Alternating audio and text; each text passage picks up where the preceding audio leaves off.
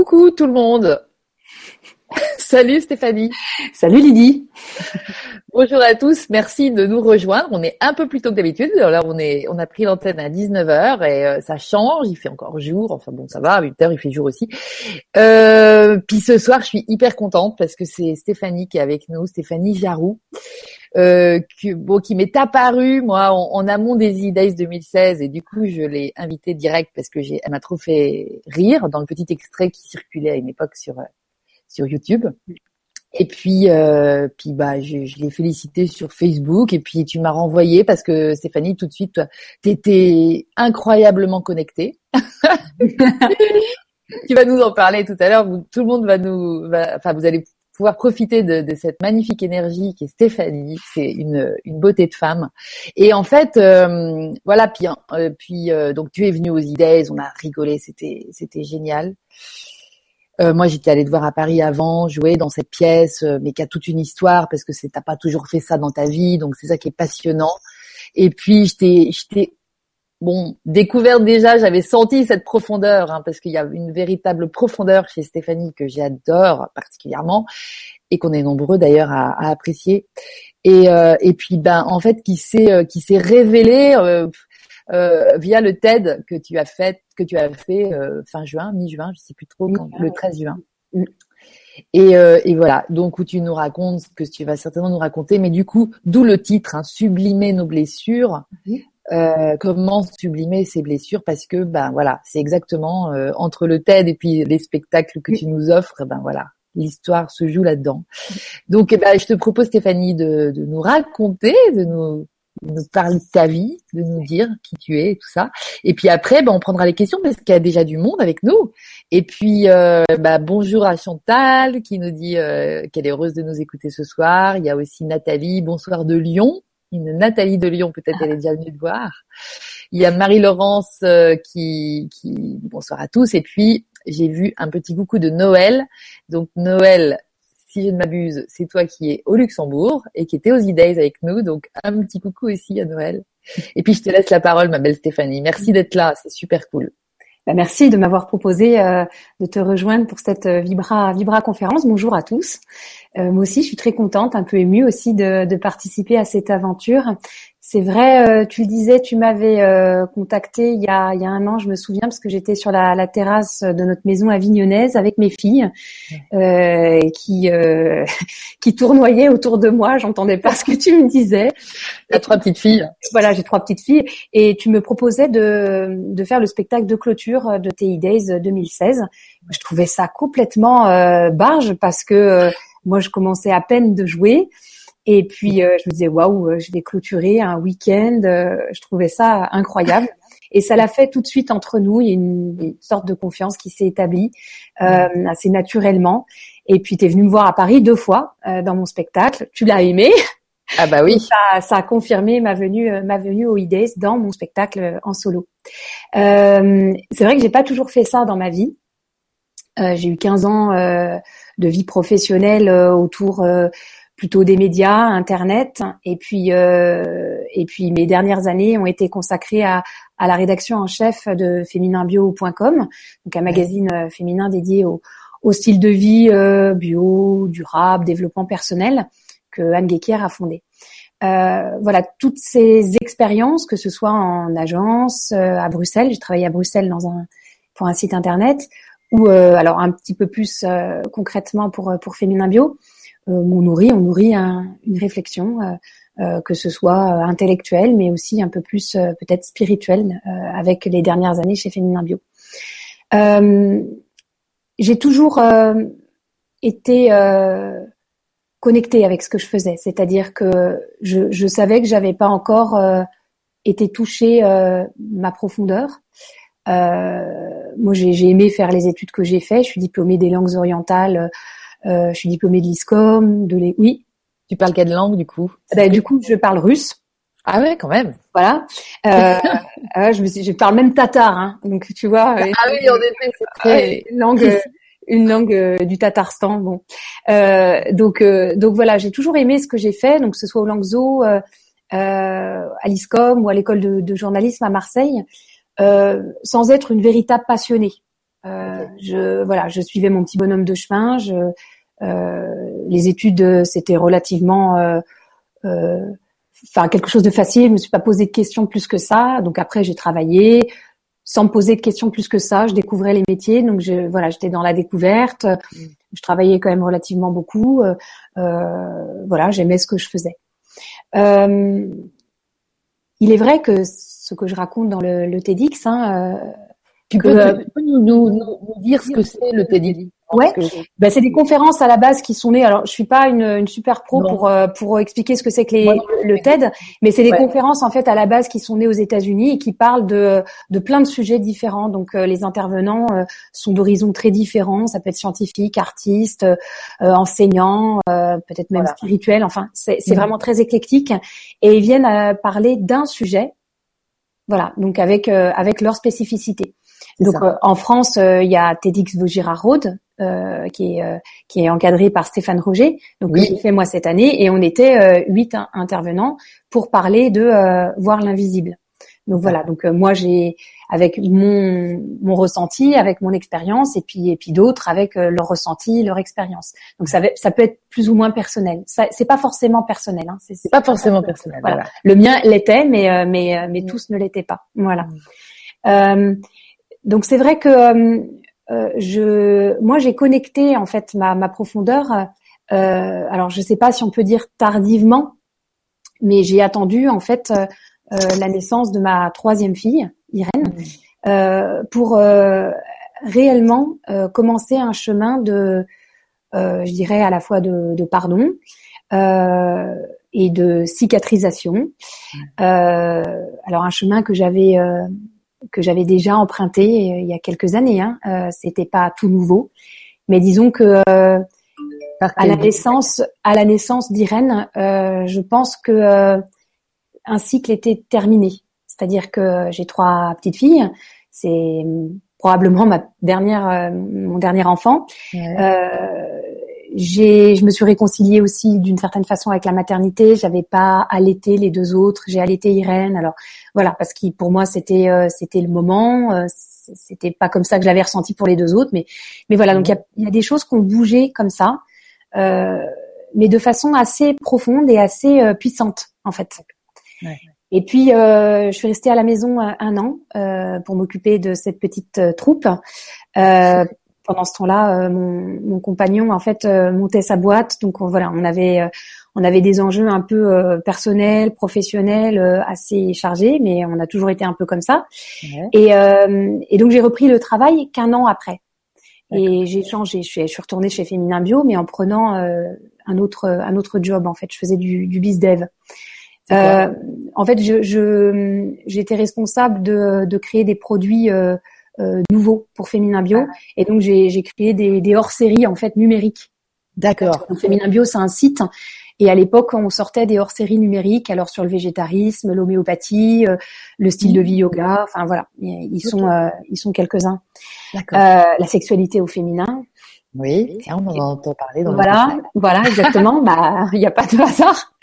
et donc, et donc, quand j'ai repris mon, mon, boulot, voilà, je toujours pareil, euh, j'étais contente parce qu'intellectuellement ça me ça me nourrissait. En revanche, je sentais qu'il y a quelque chose qui n'allait plus quoi. J'étais un peu triste. Alors on me disait euh, oui, c'est certainement parce que euh, tu as sevré Irène. Je l'ai allaitée dix mois, donc du coup c'est vrai que bon bah le, le sevrage, le bouleversement hormonal dans l'autre sens. Oui. Je me disais oui, c'est peut-être ça. Je me sentais assez vide en fait. Hmm. Euh, vide, euh, c'était quelque chose de quasi spirituel. Parce que j'étais très occupée euh, intellectuellement, euh, féminin bio m'occupait, j'étais très contente d'avoir euh, retrouvé mon boulot, j'avais mes trois enfants, enfin voilà, j'avais une vie quand même chargée, hmm. mais je me sentais vide spirituellement. Hmm. Je crois que c'est c'est ce vide spirituel que j'avais c'est cette question de vide spirituel que j'avais déjà abordé en fait quelques années plus tôt avec une thérapeute euh, sans aller plus loin. Parce que je pense que voilà je c'était pas mon heure c'était pas mon moment. Mm. mais j'avais déjà contacté ça et je me rappelle ça avait été assez douloureux parce que bah, beaucoup de larmes avaient jailli de ça. Et euh, elle m'avait dit bah il y a quelque chose euh, quelque chose à travailler certainement. Elle me dit vous êtes pas vide N'ayez pas peur, simplement, voilà, vous savez pas encore quelle est votre lumière, quoi. Mmh. Et j'ai laissé ça de côté, sans, sans jamais y retourner vraiment, quoi.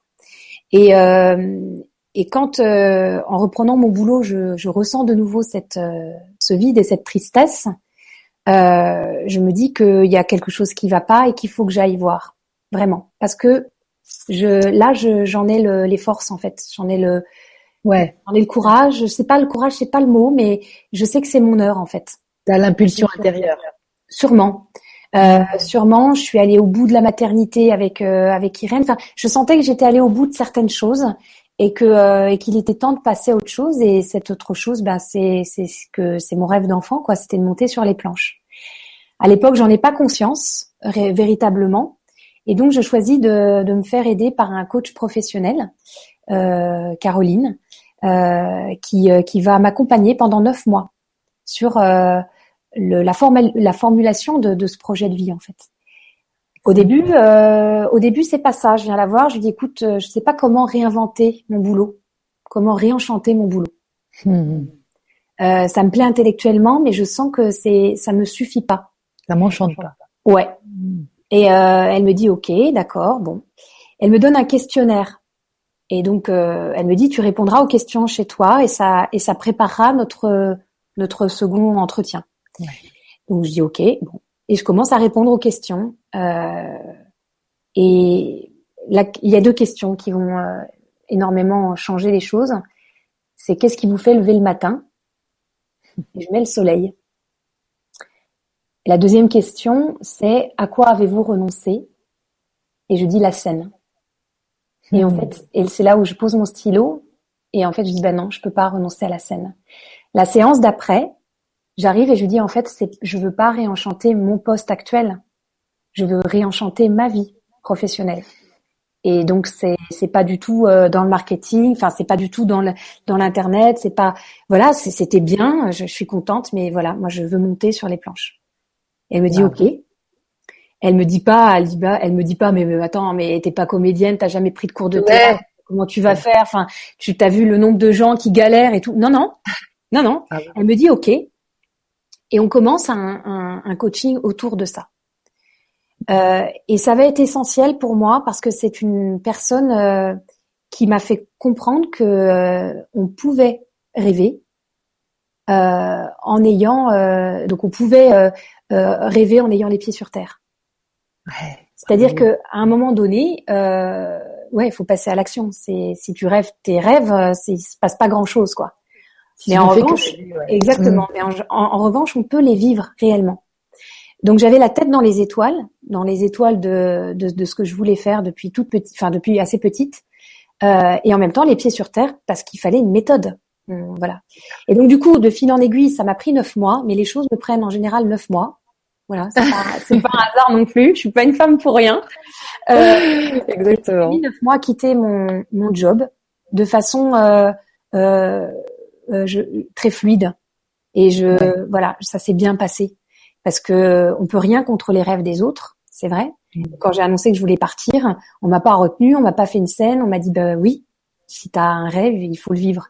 Et ça, je, je, trouve ça assez extraordinaire de permettre aux autres de, de vivre leur rêve. Donc je, c'est un, un, merci que j'adresse à, à l'équipe de, de Féminin Bio et, euh, et de Palpix. C'était mes, c'était mes employeurs mm. qui sont venus me voir sur scène. Donc, euh, donc voilà. Donc c'est, les, les, choses se sont après enchaînées assez facilement.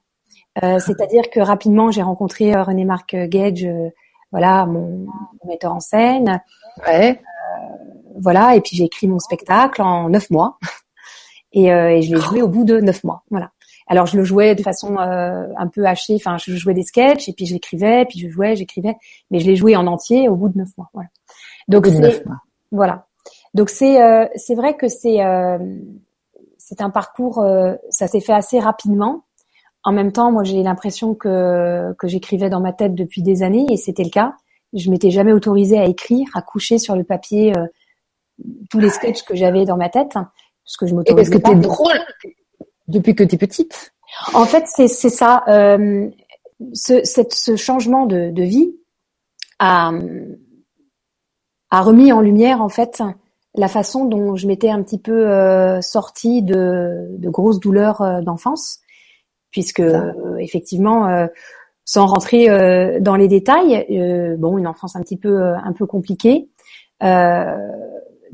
avec avec des troubles alimentaires qui démarrent très jeunes, vers l'âge de 10 mmh. ans, mais je ne je ne sais pas à l'époque que ce sont des troubles alimentaires et j'en parle pas, et donc mes parents ne le savent pas. Euh, et donc, euh, je vais vivre avec ce va-et-vient de troubles alimentaires puisque j'ai, je deviens phobique avec certains aliments. Je, je, je développe des techniques pour euh, pour pas avaler mes aliments. Euh, donc je, je voilà, je, je, crache, je, je me cache, je mâche pendant des heures, je fais traîner le repas. Enfin, donc à table, on voit bien que c'est un peu gênant, mais bon, personne dit grand chose c'est vrai que j'ai des parents qui ont des, des problèmes à ce moment-là, des soucis. Donc euh, bon, voilà, les gens, enfin mes parents sont aussi dans leur euh, dans leurs soucis, dans leurs inquiétudes. Donc je pense que voilà, ils ils n'avaient pas forcément les moyens de voir ce qui se passait pour moi. Euh, ça prendra du temps tout ça parce que de 10 à 16 ans, en réalité, euh, je vais vivre comme ça. Donc en me cachant de ces problèmes-là. Euh, alors je, je, travaille bien, euh, j'ai une vie sociale normale. J'ai des copines. Euh, euh, je, je, joue énormément. J'ai joué très très longtemps au Barbie avec ma sœur jumelle. J'ai une sœur jumelle. Et le jeu prend une place très très importante dans ma vie. Euh, le jeu, la mise en scène, hein, puisqu'on a des, on a plein de poupées, mais on a tout un univers autour de nos poupées. Elles sont, euh, elles ont des, des, des, jardins, des magasins, des boutiques. On invente un univers complet quoi autour de ces de ces poupées. Donc c'est, euh, le jeu va vraiment être pour nous une une je dirais une façon de d'oublier un petit peu euh, d'oublier un peu cette enfance euh, douloureuse quoi. C'est c'est un c'est un notre havre de paix en fait. C'est ça. Et jusqu'à 16 ans en réalité euh, je j'essaie de vivre comme ça. Et c'est à 16 ans où les choses prennent une tournure euh, plus plus compliquée quoi. Où là euh, là les choses vont se savoir et euh, et ça va être compliqué parce que parce que je vais devoir voir des médecins, parce que j'ai un traitement, parce que euh, parce que je, je je pense que plus que les troubles du comportement alimentaire, derrière il y a une il y a une dépression qui s'installe en réalité. Donc euh, tu la vois là? Oui, oui, euh, je, je, commence à, à m'enfoncer véritablement et je, je, je, je, fais plus face en fait.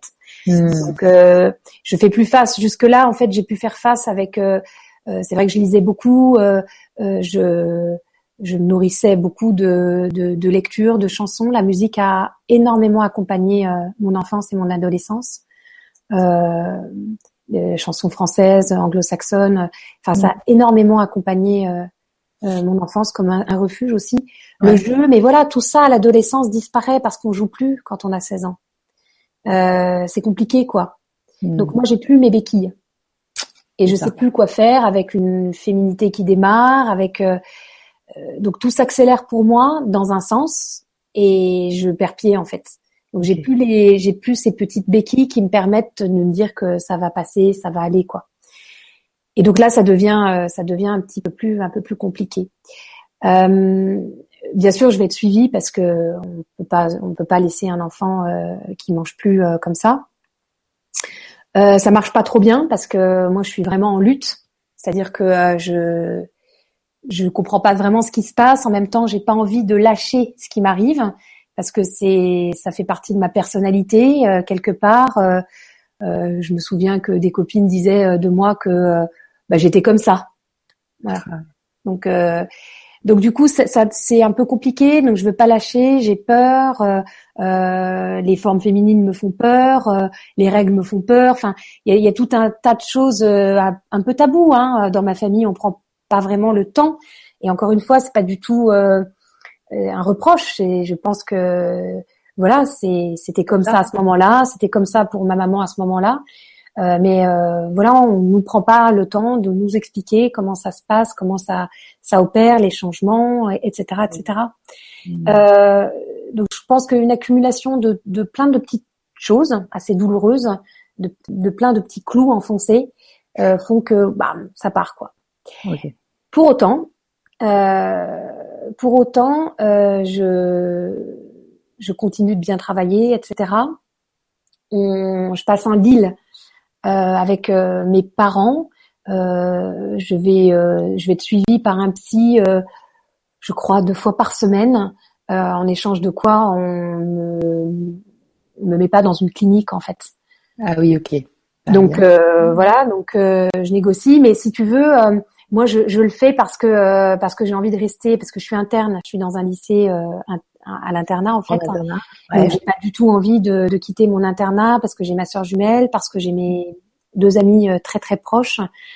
Euh, donc euh, donc voilà, c'est quand même mes points d'ancrage. Mm. Et euh, je crois que à l'époque, j'en ai pas conscience, hein, mais c'est avec le recul. Je crois qu'à l'époque, mes amis sont un soutien énorme, ma sœur jumelle aussi. et j'ai pas du tout envie de perdre pied en les en me séparant d'elle. Et donc je négocie ça, les médecins bon euh, disent oui, ok, bon. Et donc du coup, euh, du coup ça passe euh, et j'essaie de me maintenir en fait. Mais je joue pas le jeu avec la thérapie. C'est pas mon truc. Euh, moi, aller raconter euh, mes rêves, mon enfance, euh, la séparation de mes parents, en fait, ça me saoule et je pense que je suis très défendue à ce moment-là et j'ai pas du tout envie d'en parler. Hmm. En revanche, je me saisis de quelque chose. Euh, à l'époque, dans mon lycée, il y avait un professeur qui organisait des voyages de ouf. Euh, il avait organisé l'année passée euh, un voyage sur la route de la soie en Chine. Hmm. Et l'année euh, de ma terminale, il organise un, voyage qui fait Chine, Mongolie, Russie. Donc l'idée, c'est d'aller à Pékin, de faire Paris-Pékin, rester à Pékin, aller en, en Mongolie intérieure aussi, avant d'aller en, en, Mongolie, dans les steppes euh, mongoles. Hein. donc, euh, il y a Ulaanbaatar, la, la capitale, mais il y a aussi cette partie dans, dans, dans les yourtes et dans les steppes. Mmh. Et puis de poursuivre, de prendre le transsibérien, donc à Ulaanbaatar, de faire Ulaanbaatar-Moscou. Ça fait, il me semble, quatre jours ouais, quelque chose comme ça, trois nuits, quatre jours, ou quatre nuits, cinq jours. Enfin, c'est assez long. long. Euh, et donc de faire ce voyage et d'arriver à Moscou. Et moi, j'irai un peu plus loin même. Je j'irai jusqu'à Saint-Pétersbourg. Euh, parce que parlant russe, en fait, du coup, ils ont besoin un peu de quelqu'un. Enfin bref, je, je ah prolonge un peu le séjour d'une semaine, hein, tu vois. Mais voilà, j'ai 17 ans hein, à l'époque. Hein. Bah, c'est ça, t'es pas vieille. Je suis pas vieille, j'ai juste le bac, 17 ans, et quand même un passé euh, un peu compliqué à gérer avec la bouffe euh, et hmm. tout le bazar. Mais mes parents acceptent, curieusement, euh, parce que je crois qu'ils voient que je suis assez déterminée. Euh, je pense, je pense, ils me le diront pas. Faudrait que je pose la question à maman aujourd'hui, mais je pense qu'elle avait peur, quoi. Elle avait peur qu'il m'arrive quelque chose. euh, mais je suis très décidée à faire ce voyage. Et euh, alors bien sûr, ça m'angoisse euh, la nourriture, de savoir ce que je vais manger, ce que je vais trouver, comment ça va se passer, est-ce que je vais pouvoir euh, courir, marcher 7 heures pour pas perdre de poids, pour pas prendre du poids. Enfin, il y a, y, a, y a, tout ça qui, qui, est là encore. Hein. c'est pas gagné hein, quand même. Hein. Mm. et malgré tout, bah, je, je fais ce voyage et c'est une révélation pour moi, véritablement. je dis pas que c'est simple parce que voilà, j'ai mes angoisses avec la bouffe et tout. Mais mm. petit à petit, en fait, euh, ça disparaît. Euh, ça disparaît. J'essaye de de pas trop me poser de questions. Euh, euh je fais avec. Je, je fais avec. Je je demande pas ce qu'il y a à manger. Je voilà. Et en fait, je fais avec parce qu'il y a autre chose. C'est ça. il y a autre chose que moi en fait. Il y a les autres. Et il y a les autres dans leur euh, culture. Moi, je, à l'époque, je suis passionnée par euh, par la Russie, par euh, l'Asie, et donc du coup, c'est pour moi, c'est une énorme, c'est une énorme claque quoi, d'arriver, de pédaler sur la place Tiananmen. C'est un truc de barge, de rentrer dans la cité interdite, de prendre le, le transsibérien, de voyager nuit et jour dans un train au rythme du train, apprendre, apprendre la patience. Ouais. Euh, moi, je suis pas patiente hein, à l'époque. Hein. Je veux dire, euh, je veux dire, je veux tout, tout de suite, maintenant. Euh, euh donc, je, je, lutte un peu hein, contre moi-même, hein, et je sais que je lutte contre moi. C'est marrant parce que je, je, je, là, en parlant de ça, je, je, je me souviens que j'ai un, un, cahier et je dessine. Alors je, je dessine pas du tout, ah et je, je, dessine. Faudrait que je retrouve ce cahier. Euh, je me mets à dessiner parce que je pense que je sais pas trop quoi faire dans le train. Tu vois, je, je dors. et bon, et donc du coup, je commence à dessiner, à faire des choses que je j'avais jamais fait en fait. Mmh. et voilà, je, je pense que je me suis autorisée à faire des choses pour la première fois sans le regard des parents, sans le regard de l'école, sans le regard de, du psy, de, de qui que ce soit en fait. J'apprends à vivre euh, pour moi, à être presque autonome en fait. Et j'aurai une, réflexion euh, d'ailleurs. Euh, je, vais rencontrer des, des Français en Chine et qui vivent qui vivaient là-bas et qui m'expliquent en fait ils sont venus en Chine et, ils ont ouvert un, business de nettoyage pour les hôtels, je sais pas quoi, aspirateur, machin, parce qu'en Chine, en fait, euh, ils connaissent pas ça. Et dès que c'est crade, ils mettent de la moquette par-dessus de la moquette par-dessus de la moquette, quoi. Ça te fait des moquettes épaisses comme ça et c'est dégueulasse. Et en fait, ils se sont rendus compte de ça et, et lui, il a rencontré une chinoise, donc ils sont tombés amoureux. Enfin bref, ils ont ouvert un business autour de ça. Et je me souviens qu'à 17 ans, hein, je me suis dit, mais, mais, mais, mais je vais rester là et en fait, je vais, je vais faire ça. C'est ça. C'est malin. C'est et en fait, je, à l'époque, j'ai 17 ans et je me dis mais mais j'ai envie d'entreprendre quelque chose. Bien sûr, je vais pas le faire. Je rentrerai en France, je, je prendrai mes études, etc. Mais il y a un truc en fait qui s'allume là. Qui s'allume à ce moment-là. Et tu vois, ça repart, puis ça revient, euh, puis ça repart, et puis ça va revenir, et puis ce sera le spectacle, et, et voilà. Ce que je veux dire par là, c'est qu'à un moment, je pense que quand on commence à s'ouvrir, il y a, y a plein de possibles qui arrivent. Et euh, il faut, faut les saisir, quoi. C'est pas évident de les saisir.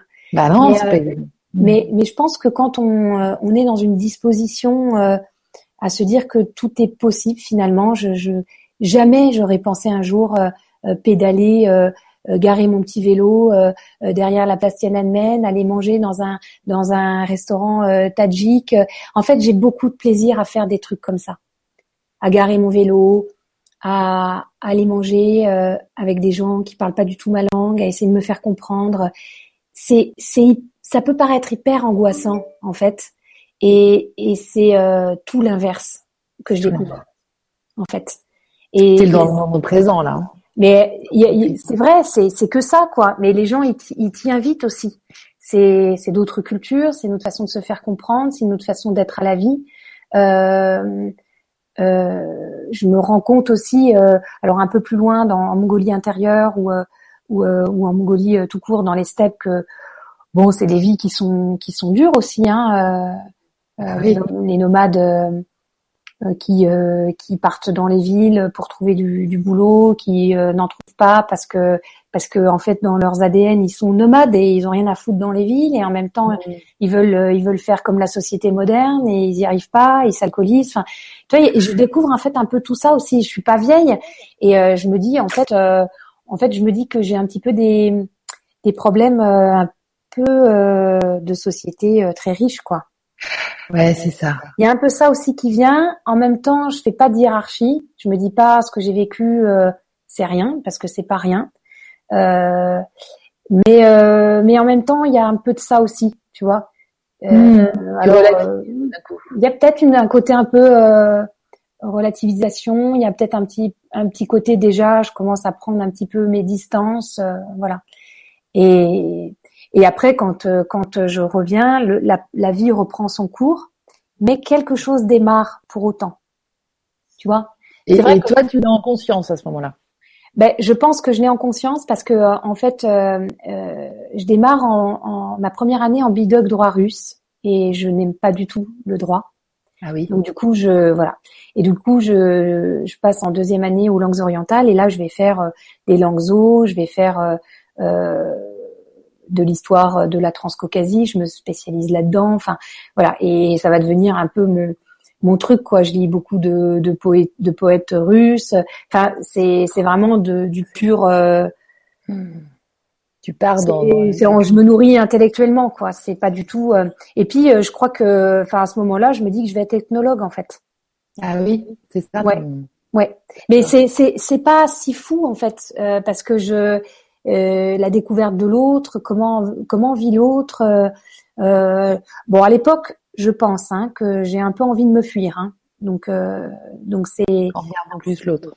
Ouais. Donc c'est pas non plus. Euh, non, mais c'est des Mais voilà. Mais je, je le ferai pas. Hein. Je quitterai euh, langues orientales après mon diplôme et euh, j'intégrerai une école de com. Donc, euh, donc voilà, je, je, sens que je suis en chemin, mais que c'est pas encore gagné, quoi, et que je sais pas encore ce qui me fait vibrer. Et pourquoi tu fais de la com tout d'un coup? Eh ben parce que euh, je parce que je sais pas quoi faire, quoi.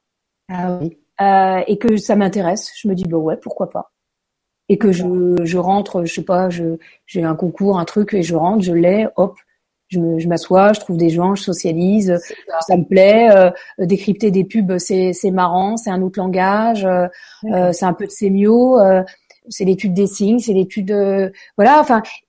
Encore une fois, c'est c'est la curiosité, le, la ouais. découverte. Je me dis oui, pourquoi pas.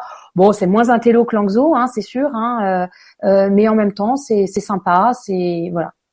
Et mais mais euh, effectivement, ça nourrit pas trop son sa bonne femme. Donc du coup, en fait, pendant mes vacances, je vais partir enseigner le français euh, dans des pays euh, étrangers, quoi, avec des ONG. Donc euh, je vais enseigner le français et l'anglais en Afrique, au Togo, euh, et je vais faire pareil. En, je vais enseigner le français en Lituanie auprès de, de Lituaniens. Alors comme je parle russe, c'est c'est c'est, c'est pas mal, quoi. Et je prépare en fait des, des, des, enfants qui sont dans euh, dans des classes équivalents euh, terminales. Et euh, en Lituanie, euh, à Vilnius, donc la capitale, pour entrer à l'université, tu dois passer un concours de français en fait. Ah d'accord. Voilà. Donc j'ai des grands, tu vois. Et, ouais. et ça, et ça, l'enseignement, l'enseignement à l'étranger, ça va me, c'est une expérience collective, c'est une expérience parce qu'on est à plusieurs, euh, c'est une expérience avec des profs sur place. Euh, je vis des trucs de fou, quoi, de fou. Euh, humainement, c'est euh, c'est génial. Je, je, me souviendrai, je pense, toute ma vie de nos élèves qui, pour nous remercier, parce qu'il y a il y a il y a une énorme part de générosité euh, chez des, des peuples qui qui sont en construction, tu vois, mmh. et qui n'ont pas forcément euh, grand chose matériellement. Mmh. Euh, et donc du coup, ils sont, ils, quand tu t'intéresses à eux, quand l'Occident s'intéresse à eux, ils sont hyper étonnés, quoi, hyper touchés. Et en gratitude, ouais, c'est ah ça. Ah ouais, mais c'est ouf. Et donc c'est des ados, euh, c'est des ados hein, qui ont 17 ans, moi j'ai 20 ans, enfin tu vois, on n'est pas, enfin mmh. ouais, 16 ans, enfin tu vois, on n'est pas si éloignés. Mais, ouais. mais euh, et ils sont, euh, ils sont pas dans leur crise d'ado. Je sais pas comment dire quoi. C'est, ils sont, ils, une maturité. Quoi. Oui, il y a pas de, il y a pas de nonchalance, il y a pas de, de désillusion. Les, ils veulent tout quoi. Ils veulent, ils veulent tout de façon, euh, euh, euh, comment dire comme un enfant en fait, tu vois, de façon un peu innocente. Ouais, d'accord. C'est hyper émouvant. Mmh. Et donc pour nous remercier, ils chantent. Euh, J'en ai encore euh, des... des... des souvenirs. Et en fait, ils chantent Céline Dion. Tu vois, à l'époque, oh. c'est euh, Céline Dion, c'est euh, oui. qui chante cette chanson euh, de Céline Dion. Ouais. Et, euh, et c'est ils sont debout, tu vois, les mains derrière le dos comme ça. Et, et ils ont préparé ça sans nous parce que c'est pas nous qui avons euh, qui leur avons appris à chanter cette chanson. Et ils ont préparé, répété, son, et ils nous ont dit. Et je te jure, moi, enfin, j'étais euh, en larmes parce que euh, c'est c'est ça qui me fait comprendre que moi, ma vie, il faut qu'elle soit avec les autres. Ouais. Et en même temps, je rentre, je continue mon bonhomme de chemin, l'ISCOM. Bon, je suis diplômée de l'ISCOM. Qu'est-ce que je fais? Je bosse, je bosse pas oh ben non, euh, allez, je tente le concours de l'école de journalisme à Marseille et bam, j'ai le concours de journalisme de l'école de journalisme et hop, je fais mon DESS euh, équivalent de bac plus 5 à l'école de journalisme de Marseille. Je recule en fait l'échéance parce que je sais pas quoi faire. C'est ça. Et, euh, les études, c'est voilà. bien. Mmh. Les études, c'est pas mal. Et mmh. puis bon, euh, voilà, à un moment donné, on sort des études, on travaille, on commence à, à bosser et, euh, et puis bah là, je, je, je crois que c'est l'époque où euh, je mon année d'études sup à Marseille, c'est ça va être mon année de réconciliation avec moi-même parce que je, je vis seule à Marseille. Ah oui. Euh, donc euh, moi vivre seule, c'est pas trop mon truc. euh, j'ai un peu des angoisses et tout, mais voilà. Donc euh, je je vis seule, je m'éclate beaucoup, je sors. Euh, voilà, je, je, j'ai une vie de bringue ouais. et c'est chouette. L'école de journalisme, ça m'éclate, c'est sympa, les gens sont cool. Euh, voilà, c'est une période où c'est vraiment sympa. Euh, je commence à, à être un peu ok avec moi-même. C'est pas la folie non plus, mais voilà, je, je, je, me souviens que je fais quand même beaucoup de sport. Hein. À cette époque, euh, je suis quand même, euh, euh, je, je, continue beaucoup courir. Et quand je quitte l'école, je refuse un poste d'attaché politique euh, parce que je sens que c'est pas trop mon truc, euh, la mairie de Marseille. Euh, et je rentre et, et voilà et je, je rencontre mon amoureux, ton amoureux, qui va être le papa de mes trois filles. Et, et c'est ce que je dis au tête, c'est vraiment lui qui va être le, le déclencheur de d'un d'un mieux-être assez ouais assez ancré, on va dire. Mm. et c'est c'est fou comme alors, c'est fou parce que je suis assez jeune quand même. Tu vois, à l'époque, j'ai 22 ans. Ouais. Donc, je suis jeune. Mhm. Euh, pour euh, remettre à l'autre cette responsabilité-là. Euh, alors, on se le dit pas, mais il y a un peu de ça quand même. Euh, c'est pas évident non plus parce que c'est euh, ça vient pas de moi. C'est genre, je m'en remets à l'autre. Et, et c'est ça qui va être un petit peu, euh, je pense, euh, euh, écran en fait à ma véritable guérison, euh, parce que c'est pas, c'est, ça vient pas de moi. alors évidemment que c'est, c'est, c'est lui qui petit à petit euh, va m'aider à me construire dans ma féminité, dans pas mal de choses, mais la réelle, le réel changement, le réel ancrage va se faire bien plus tard. Ça. Euh, parce que mes grossesses, ça va quand même être assez compliqué pour moi de prendre du poids, de euh, alors que je veux un enfant, alors que je veux des enfants, je ça c'est c'est ok, mm. mais le reste c'est c'est douloureux, c'est compliqué, c'est je et, et d'ailleurs c'est c'est Bruno qui va être le seul à savoir que que je vis un un drame là-dedans. Ah d'accord. Le savent pas, personne ne le sait. Euh, mm. Et euh, une fois accouchée, euh, c'est je vais m'affamer complètement. Enfin, je reprends vraiment les travers d'avant. Euh, mm. euh voilà. Et je veux pas et je veux pas du tout me faire accompagner. Enfin, je suis hyper défendue là-dessus. je veux pas lâcher quoi. Je veux rien lâcher, rien lâcher, rien lâcher. Donc c'est compliqué parce que du coup, ma relation à la maternité, elle est elle est un peu faussée, elle est un peu, je suis contente, mais en même temps, pas vraiment. Enfin, c'est c'est quand même euh, c'est pas la paix quoi. Ouais. C'est pas la paix. Donc euh, je me dis euh, et en même temps je suis hyper déçue de moi. Je me dis c'est pas possible quoi. T'es t'es maman, t'arrives pas à vivre le truc pleinement. mais pourquoi Comment ça se fait Etc. Et en même temps, et en même temps, je, je, je sens bien qu'il y a quelque chose que je veux pas lâcher parce que j'ai peur, parce que j'ai peur de découvrir d'autres choses. je pense que j'ai à ce moment-là très certainement peur de de découvrir mon vrai talent en fait, que je repousse, que je repousse, que je repousse, que je repousse jusqu'à la naissance d'Irène. Jusqu'à la fameuse naissance d'Irène. Voilà. Donc c'est ça en fait le, le, le, chemin en fait de la de la de la réelle euh, libération de ça. Euh, c'est vraiment un chemin intérieur euh, individuel. Euh, euh, évidemment que les autres sont essentiels dans le soutien, dans l'amour, dans le respect, euh, dans euh, dans la reconnaissance. Mais et c'est ce que j'ai appris. mais moi, tant que je l'avais pas décidé, il se passait rien. Enfin, c'est, il se passait pas grand chose. Je, je, je faisais du pansement, quoi. Je colmatais, je repoussais. Ça. ça. allait mieux, et puis bam, ça revenait, puis ça allait mieux, puis bam, ça revenait. Donc, même si ça prenait des années hein, pour revenir. Hein. Je veux dire, mes problèmes de bouffe, euh, ils sont, ils m'ont laissé euh, tranquille euh, des années. Hein. Ils sont revenus, ils sont revenus après l'accouchement de Diane, typiquement. Ouais, c'est ça. Donc de mon aîné, où je me suis rendu compte que mon corps était pas du tout comme avant. Et ben oui, il est pas comme avant. Il vient de porter la vie pendant neuf mois, donc il va pas être comme avant, forcément. Sauf que moi, à l'époque, j'en ai rien à foutre et que et que je sors de la clinique et j'ai un ventre plat et que voilà. Donc euh, il y, a, y, a, y a de la déception, il y a de la tristesse, il y a de la colère, il y a, y, a, y a beaucoup de voilà et je, je le vis de façon euh, violente quand même, hein. d'amertume, euh, d'amertume, voilà. Tout en me disant euh, mais pourquoi je passe à côté de ça quoi? Pourquoi je me, je me réjouis pas juste d'avoir un bébé et d'être heureuse d'avoir ce petit bébé merveilleux? Et en même temps je suis je suis hyper contente, je le bisouille. Enfin on est on est mais au fond de moi, il y a quand même quelque chose qui n'est pas euh, qui n'est pas aligné quoi. Je je peux pas dire le contraire. Ce serait mentir que de dire le contraire. Et je à l'époque euh, voilà. À l'époque je mais je me mens. Voilà. T'en parles super bien. Merci beaucoup pour ce témoignage, Stéphanie. C'est profond et puis c'est parlant. Je pense que ça va résonner chez plein de gens. Euh, je, je, fais une petite parenthèse. Alors, quel parcours Ça, c'est Noël qui te qui te dit ça. Il y avait un coucou les filles de Cyril de l'Astérie, donc euh, on embrasse tu vas nous en parler là tout à l'heure parce que tu vas arriver au moment où, où... au moment sacré. moment sacré. Et Cyril me dit, demande à Stéphanie de chanter Céline Dion. Elle le fait très bien. Alors, non. non. Non, non, non, non, non. Qu'est-ce que ça veut dire ça? Non.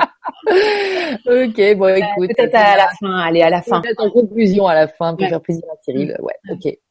Alors euh, voilà. Et donc, je vous précise juste et puis après, je te laisse, je te laisse finir, mais de, de poser des questions si vous avez envie de poser des questions à Stéphanie. Euh, bon, euh, nous chanterais-tu Céline Dion, mais peut-être aussi. Euh, moi, je, j'avais envie que tu que tu abordes aussi le, le fait qu'aujourd'hui tu tu te prépares à à être thérapeute pour adolescents, je sais, enfin, euh, art thérapeute. Ouais. Je trouve ça absolument formidable que justement des gens comme toi puissent s'approcher de, de, de personnes qui qui, qui connaissent actuellement ce que toi, tu as pu connaître et dont tu parles si bien, dont tu as une si grande conscience.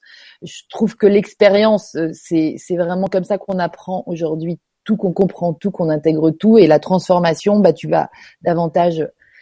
Donc, j'imagine que c'est la motivation. Qu'est-ce qui t'a raconté un petit peu ça? En fait, euh, c'est vrai que euh, alors faire rire, c'est, c'est, c'est, ça a toujours été pratiquement dans mon ADN. Euh, on évoque des souvenirs où je faisais rire des ingénieurs euh, sur les plateformes, parce que le, mari de maman était, était ingénieur euh, sur les plateformes en Écosse et, et, je chantais Born to be Alive en faisant les chorégraphies. J'avais deux ans, donc c'était c'était déjà présent et, voilà, on a toujours fait des spectacles avec avec mes frangins, mes frangines, mes cousins. Voilà, on, a toujours fait ça. Ça nous permettait d'avoir nos parents ensemble, mmh. d'être c'était la fête. Ouais, c'est ça. Et, voilà, je je je vais pas euh, revenir sur euh, sur mon enfance, mais je crois que on avait conscience qu'on avait besoin de de faire rire nos parents, de les émerveiller. Ils en avaient besoin. Je crois qu'à l'époque, euh, on avait cette conscience-là. Mmh. déjà, la fin des vacances, c'était un peu compliqué, se séparer. donc, on voulait un peu sublimer tout ça. Mmh. Et et, et, on adorait, on préparait les spectacles, on répétait. Enfin, il y avait vraiment une conscience de faire quelque chose de bien, euh, tous ensemble. Je me souviens parce que on, avait mon jeune frère, il était petit à l'époque, et on lui trouvait toujours un rôle. Alors, il forcément, il disait pas forcément les choses au bon moment et tout, mais on trouvait un rôle et tout, donc euh, on le mettait sur scène et on lui disait allez fais ça, et puis il faisait ça. Enfin, c'était drôle, mais on était tous ensemble sur scène, on construisait quelque chose, nous les enfants, pour nos parents. Euh, parce que les vacances c'était pas toujours évident non plus. Donc du coup, euh, euh, du coup, on les avait avec nous euh, et c'était des super moments. Euh, et c'est vrai que euh, je pense qu'aujourd'hui, je suis sur scène pour ça. C'est, je, je vais revenir hein, bien sûr sur l'art thérapie parce que c'est, c'est, enfin c'est juste samedi, c'est passé un truc incroyable dans la salle. Et euh, je suis hyper émue de d'en parler. En fait, il y avait deux femmes et je, je, je, je voudrais les retrouver ces femmes, mais euh, j'ai en fait elles sont parties et j'ai pas eu le temps de les remercier comme je voulais les remercier. Elles étaient toutes les deux devant et euh, elles ont énormément ri. Moi, j'ai eu un fou rire avec elles et tout. Euh, bien sûr, mon spectacle aborde des, des questions très féminines euh, sur sur euh, la maternité, les gosses, euh, la sexualité au féminin, enfin bref. Bon. Donc ça concerne les mamans, elles sont super concernées euh, ah par, le spectacle, quoi. Bon, voilà. Et, et, ces femmes, elles étaient concernées puissance 15. Donc elles rigolaient, elles, elles se touchaient comme ça, elles, elles, rigolaient, elles intervenaient presque avec moi, et, et c'était un moment incroyable. Et en fait, dans leur fou rire, moi j'ai compris plein de choses dans leur regard, leur fou rire. J'ai compris que en fait, quand tu ris, tu mets euh, à, distance ton quotidien, euh, les chienlits du quotidien, tu vois. Et en fait, leur façon de rire, leur façon d'être, c'était ça, quoi. C'était euh, putain, parfois on en chie, quoi, mais euh, mais là c'est bon de rire, on apprécie, on se on se re-énergise et on ah se redonne de l'amour et, et, et c'est reparti pour un tour. Et c'est fou parce que en plein spectacle, je, je, je me dis mais c'est mais c'est pour ça que je fais ce métier. Enfin, c'est pour aussi prendre soin des gens. En fait, ces femmes, j'avais envie de les embrasser, de leur dire que c'est des héroïnes, que c'est chiant d'avoir des mômes qui gueulent tout le temps, qu'il faut accompagner à droite à gauche, c'est vrai et tout. C'est elles les vraies déesses. Et ah. j'avais vraiment envie de leur dire ça, de leur dire euh, euh, que c'était que c'était elles les déesses. Mmh. C'est prendre soin. Et ça rejoint l'art thérapie d'une autre façon, parce que évidemment que sur scène, euh, c'est on est on est dans du collectif et euh, on est dans du rire collectif et c'est c'est canon hein, le rire collectif. Hein. Ah bah c'est canon, puis c'est puissant. C'est puissant et et, et c'est et c'est restaurer quelque chose euh, de d'essentiel. Je crois que vraiment rire, hein, je c'est c'est essentiel dans la vie. Euh, c'est c'est euh, c'est se faire du bien quoi. Ça fait du bien de rire. Oh, attends, faut pas passer une journée sans rire quoi. Sinon c'est ah ben c'est l'horreur. Ah c'est chiant. Et, euh, et, mais ouais. Et, et du coup le, le, le fait est que euh, l'art thérapie, c'est prendre soin de, de l'autre de façon alors individuelle et groupale aussi, mais on, on est dans du petit groupe. Ouais. c'est accompagner l'autre dans dans qu'il a, euh, dans ce qu'il traverse, euh, en dur, en bien, en mal, en, triste, en je fais pas, en, je suis défendu, en colère, en, voilà. Euh, l'art thérapie part du principe que euh, on peut tous euh, faire émerger quelque chose de soi créatif. Il s'agit pas de devenir Picasso ou Molière, c'est pas du tout le, but de l'art thérapie.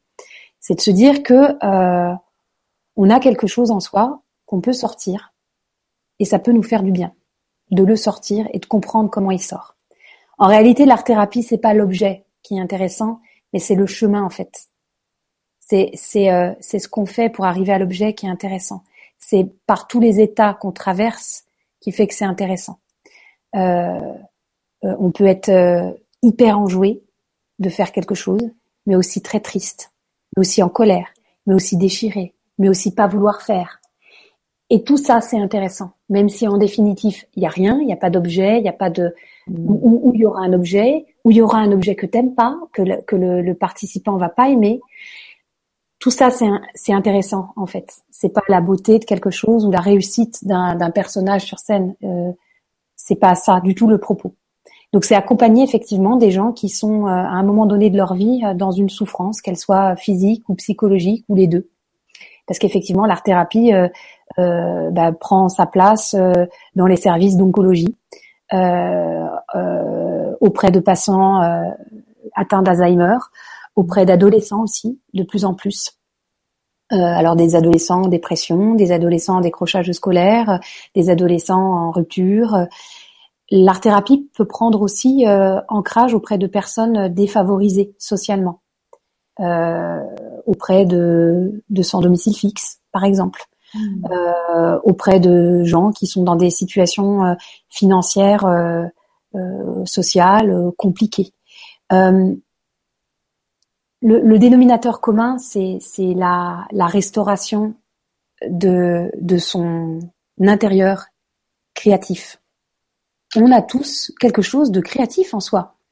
Euh, tout ce que j'ai vu jusque-là, euh, chaque fois les gens sont épatés, mais mais mais mais oui, et il faut laisser ça s'exprimer. Et ça peut exprimer quelque chose, une colère, une joie, etc. Mais peu importe, ça, ça s'exprime. Et le temps de l'expression de ça, euh, c'est un temps pour soi, c'est un temps pour la personne. Euh, et pendant ce temps-là, la personne, elle va peut-être mettre à distance le fait qu'elle soit en chimiothérapie, le fait qu'elle soit en décrochage scolaire. C'est pas un décrocheur scolaire à ce moment-là, c'est pas une patiente atteinte d'un cancer, c'est pas une malade d'Alzheimer, c'est une personne qui fait un atelier d'art thérapie. Et ça, ça permet aux gens de, après, de revenir dans euh, dans sa maladie ou dans ses difficultés, peut-être avec un autre regard. Hmm. Euh, et c'est pour ça que c'est des euh, on, marche souvent avec des équipes d'infirmiers, d'éducateurs, euh, de psychothérapeutes, de psychiatres, etc., etc. Mmh. Euh, voilà. Donc c'est c'est ma façon à moi de de peut-être euh, euh je sais pas d'être en d'être en politique je sais pas comment dire j'ai aucune aucun je je n'ai je ne crois enfin je je ne je n'ai aucune Étiquette. Étiquette, je ne m'investis pas, ça ne m'intéresse pas. Je suis complètement. Parfois, ça me fait un peu honte. Hein. J'ai un peu honte quand je dis ça. Euh, je parle pas du tout politique dans mes spectacles. Je m'en sens pas du tout. Euh, j'en ai pas envie. Je m'en sens pas du tout. Euh, euh ni la plume, ni l'inspiration exactement. En fait, moi, ce qui m'intéresse, c'est d'être avec les gens, vraiment. C'est un acte Ben, je sais pas, mais euh, mais je. en fait, on était venu me voir à Versailles. Je vis à Versailles euh, parce qu'il y a une antenne colibri. Oui. Voilà. Et, euh, et en fait, je, je n'arrive pas à faire la démarche. Je n'arrive pas à me mettre dans un groupe en fait. Je hmm. je sais pas. Je c'est c'est bizarre hein, parce que euh, en plus euh, j'ai je suis passé sept ans à Féminin Bio donc Colibri je connais bien etc et je je veux dire je suis hyper respectueuse de tout ce que font ces gens bien sûr. mais euh, j'y arrive pas. Je peut-être ça viendra un jour. Chemin ouais ouais c'est ça. Pour l'instant je voilà mon et mon grand truc, c'est les ados. Ouais. C'est les enfants. Les ados, euh, mais c'est les enfants, c'est faire entrer l'art thérapie à l'école, c'est c'est c'est être euh, en amont du décrochage scolaire, en amont de la souffrance scolaire. Euh, parce que je, je, suis persuadée qu'on peut faire, on peut rattraper des, des enfants comme ça. en leur faisant confiance, en leur disant qu'ils peuvent se, se libérer, libérer leurs paroles, libérer leur créativité, libérer leur tension. Euh, et je suis très heureuse parce que je vais le faire à partir de septembre dans 93. Wow. Ouais. Et dans, quel euh, et bien dans le cadre du, du décrochage scolaire euh, euh, en fait de la mission euh, de la mission de lutte contre le décrochage scolaire. Ah Donc c'est vraiment dans la lutte hein, contre le décrochage, c'est raccrocher les, les décrocheurs. Okay. Euh, et là c'est des ados et ça va être un atelier euh, théâtre et je suis hyper contente de faire ça. Pour moi ça fait vraiment sens. Mmh. On m'a on m'a parfois on me dit c'est curieux Stéphanie de faire de la scène et et de faire et d'accompagner des gens de façon individuelle où on n'a pas la même posture parce que bah, sur scène voilà, j'envoie, etc. Mmh. Je fais la folle. Euh, évidemment qu'en individuel, euh, je ne parle pratiquement pas. C'est un autre euh, organe que j'ouvre. C'est plus ma bouche, c'est mon oreille. Euh, mais par contre, le cœur, il est ouvert de la même façon. Je ne sais pas comment dire les choses, mais c'est ouvert de la même façon d'arriver sur scène ou d'arriver avec ces, ces jeunes. c'est exactement la même la même façon d'ouverture en fait. par contre, c'est pas exactement les mêmes sens qu'on utilise quoi. Et pour moi, c'est pas du tout euh, anti euh, antinomique. Enfin, je je vois pas de. quand tu dis euh, j'ouvre mon cœur de la même façon, j'ai entendu c'est sublime et je trouve que c'est le, le, fameux mot de ce titre, la sublimer, comment sublimer ses blessures. Je pense que la sublimation, elle est, euh, elle est euh, dans ton expression au théâtre. Elle est aussi euh, dans cette transformation que tu accompagnes aussi chez les, chez les ados. Et, euh, et ça, c'est sublime. Et ça, c'est un truc de cœur. C'est le point commun. J'aime bien quand tu dis ça. Oui, je pense que euh, en fait, euh, on a on a plusieurs choix hein, dans notre vie. Hein. Euh, quand effectivement j'ai décidé de, de monter sur sur les planches, pratiquement au même moment, j'ai décidé de, de faire une formation en art thérapie. Donc euh, ça m'est venu en même temps. Donc c'est pas que les choses étaient déjà. Mais oui. Là et je savais qu'il y avait une différence. Évidemment, je suis entourée de thérapeutes. Ma sœur est, est clinicienne. Mes mes meilleurs amis euh, sont thérapeutes. Donc euh, bien sûr, j'ai un immense respect pour le travail qu'elles font et et, et, et, voilà. Donc je suis partie en formation et je suis toujours en formation et c'est passionnant et ça c'est et c'est indispensable de se former c'est indispensable. On n'est pas là comme ça en mode euh, on accompagne les gens euh, avec n'importe quel outil, pas du tout. Mmh. Ce qui est indispensable aussi, c'est d'avoir euh, et de faire un travail sur soi, parce qu'on ne peut pas prendre soin des autres si on ne prend pas soin de soi. Bah ouais. Alors le soin, c'est la thérapie individuelle. Moi, je, je pense que c'est nécessaire hein, quand on est thérapeute. prendre soin de soi, ça peut être aussi des choses assez légères. Hein. Ça peut être un hammam, j'en ai fait un ce matin, euh, un massage. Non, ce que je veux dire par là, c'est que quand tu prends soin de toi, euh, tu te connectes à, à, quelque chose de doux, de plaisant, de bien, tu restaures. Et donc cette sensation-là, tu sais ce qu'elle fait. Hmm. Donc prendre prendre soin des autres, tu te dis bah tiens, je je vais euh, transmettre ce plaisir que j'ai reçu. Mais si tu ne connais pas ce plaisir, comment tu transmets ce plaisir? Comment tu peux être bien avec les gens? Comment tu peux écouter les gens pendant une heure et demie si toi, on t'a pas écouté un petit peu? Je, je c'est pas d'égoïsme en fait, c'est tout sauf de l'égoïsme. C'est que je pense qu'on peut pas être dans une démarche euh, d'accompagnement si on n'est pas dans une démarche déjà de de comment ça se passe déjà chez moi, à l'intérieur de moi, comment ça opère, comment ça agit. Moi, je fais beaucoup d'expérientiels euh, en art thérapie, euh, je tripatouille euh, l'argile, la peinture, etc.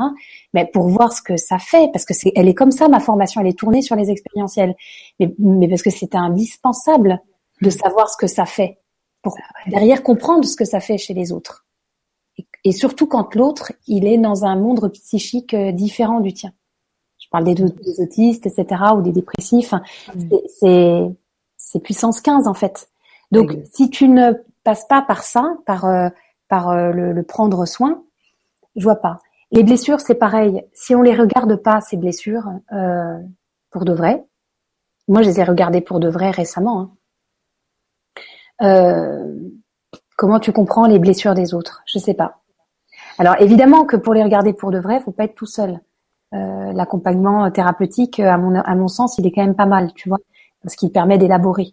À un moment donné, l'expérience c'est bien, mais l'élaboration c'est pas mal aussi pour pas être que dans du euh, blabla et etc. Mais un jour ou l'autre, euh, si tu regardes pas les blessures réellement, euh, elles sont toujours là et elles passent jamais en mode de cicatrisation quoi. donc il y a plusieurs choix. Tu peux les fuir hein, tes blessures hein, et rien en faire. Elles sont toujours là et t'es un peu en lutte. Ou tu les sublimes. Tu te dis que finalement, alors c'est un peu bizarre ce que je vais dire, mais peut-être c'est un cadeau. Euh, alors je, je je sais pas, hein, je mets des guillemets parce que je, enfin c'est c'est ma responsabilité. Hein, je je le dis d'autant mieux que euh, peut-être que c'est ça, peut-être que euh, finalement euh, si je les vois comme ça, euh, euh, je peux peut-être en faire quelque chose et quelque chose qui est qui est qui est plus positif. Euh, les sublimer ces blessures, c'est euh, peut-être aussi être sur le chemin du pardon. Euh, et effectivement, quand euh, je suis montée sur scène, moi j'ai pardonné. J'ai pardonné le mal qu'on m'a fait. et en pardonnant, j'ai j'ai l'impression d'avoir donné la possibilité à l'autre de faire waouh, bah c'est possible. Et donc du coup de passer à une autre relation, d'être euh, autrement en relation. Hmm. Et moi, c'est ce que j'ai réellement vécu avec mes parents, euh, d'être euh, d'être dans une nouvelle relation, d'être dans une ère nouvelle avec ma famille. Hmm. Je, je pensais pas hein, un jour le dire, hein, je, mais parce que j'avais pas trouvé ce qui pouvait me permettre de le dire. C'est ça. Voilà, c'est bien dit. Et, et, hmm. et je, je, pense que du coup, mes parents ont trouvé en eux aussi euh, une autre façon d'être au monde, d'être à leur propre euh, talent, potentiel ou euh, j'en sais rien. Enfin, je crois. Je, je, je pense, hein, je parce qu'ils sont ils sont différents, donc. Ah bah sans doute. Donc c'est ils, ils, rayonnent différemment, ils portent un regard différent sur la vie, sur les choses, sur. J'ai comme l'impression que les peurs tombent en fait. Donc donc c'est c'est c'est ça. Après, faut être, je pense que c'est une vigilance aussi, tu vois. Euh, je, je je pense pas être complètement euh, débarrassée parce que je pense pas qu'on se débarrasse. Mais je crois que en fait, euh, on a un autre regard en fait sur le sur sur, euh, moi j'ai appelé ça un monstre, mais sur ces blessures, on, on peut-être qu'on peut les aimer en fait. Peut-être que l'idée c'est pas de s'en débarrasser, Peut-être que l'idée c'est de les aimer et de vivre avec en les aimant. C'est pas vivre avec avec un poids, le poids du passé, euh, la culpabilité. La culpabilité, ça fait pas avancer. On fait rien en culpabilisant. Euh, mais peut-être qu'être euh, dans l'amour et même pour ces blessures, peut-être que ça aide finalement à, à en faire quelque chose. Complètement.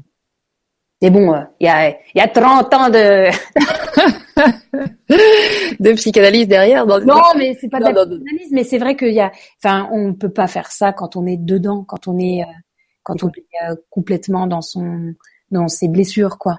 C'est, c'est pas possible, je pense. Super Vibra conférence. Merci Stéphanie. Que penses-tu des mandalas? Tiens, je te pose la question de Danis, parce que j'ai eu envie de, de lire ce. Je, je, lisais super, tu vois, et il y a plein de super, hein, t'inquiète pas, là. c'est Est-ce que tu nous permets de poser quelques petites questions, là, parce qu'il est déjà 20h, tu sais Oh, vite Donc, euh, voilà. Les mandalas, qu'est-ce que t'en penses? De faire des mandalas ou, euh, ou répéter des... Euh des mandalas, est-ce que tu trouves ça chouette Est-ce que c'est ton truc Oui, mais alors écoute, moi j'ai appris à, à me. Alors c'est un truc, c'est pas lié euh, aux blessures, mais j'ai appris à me poser euh, en coloriant des mandalas, dis donc. Ah bah tu vois. Tu vois, à poser, à, à me concentrer sur ma respiration, parce que j'ai je fais j'ai beaucoup de mal à méditer. Alors c'est un truc que je, je, fais quand je cours, mais tu vois, il faut que je sois dans l'action. J'arrive pas à me poser comme ça et à méditer. Et donc du coup, en fait, le mandala, ça pose un peu, euh, ça me cadre, quoi, ça me calme un peu. Donc du coup, je fais des, des mandalas. Euh, des coloriages. Bah ouais, c'est ça, quoi. Après, il y a des mandalas comme des prières qu'on répète.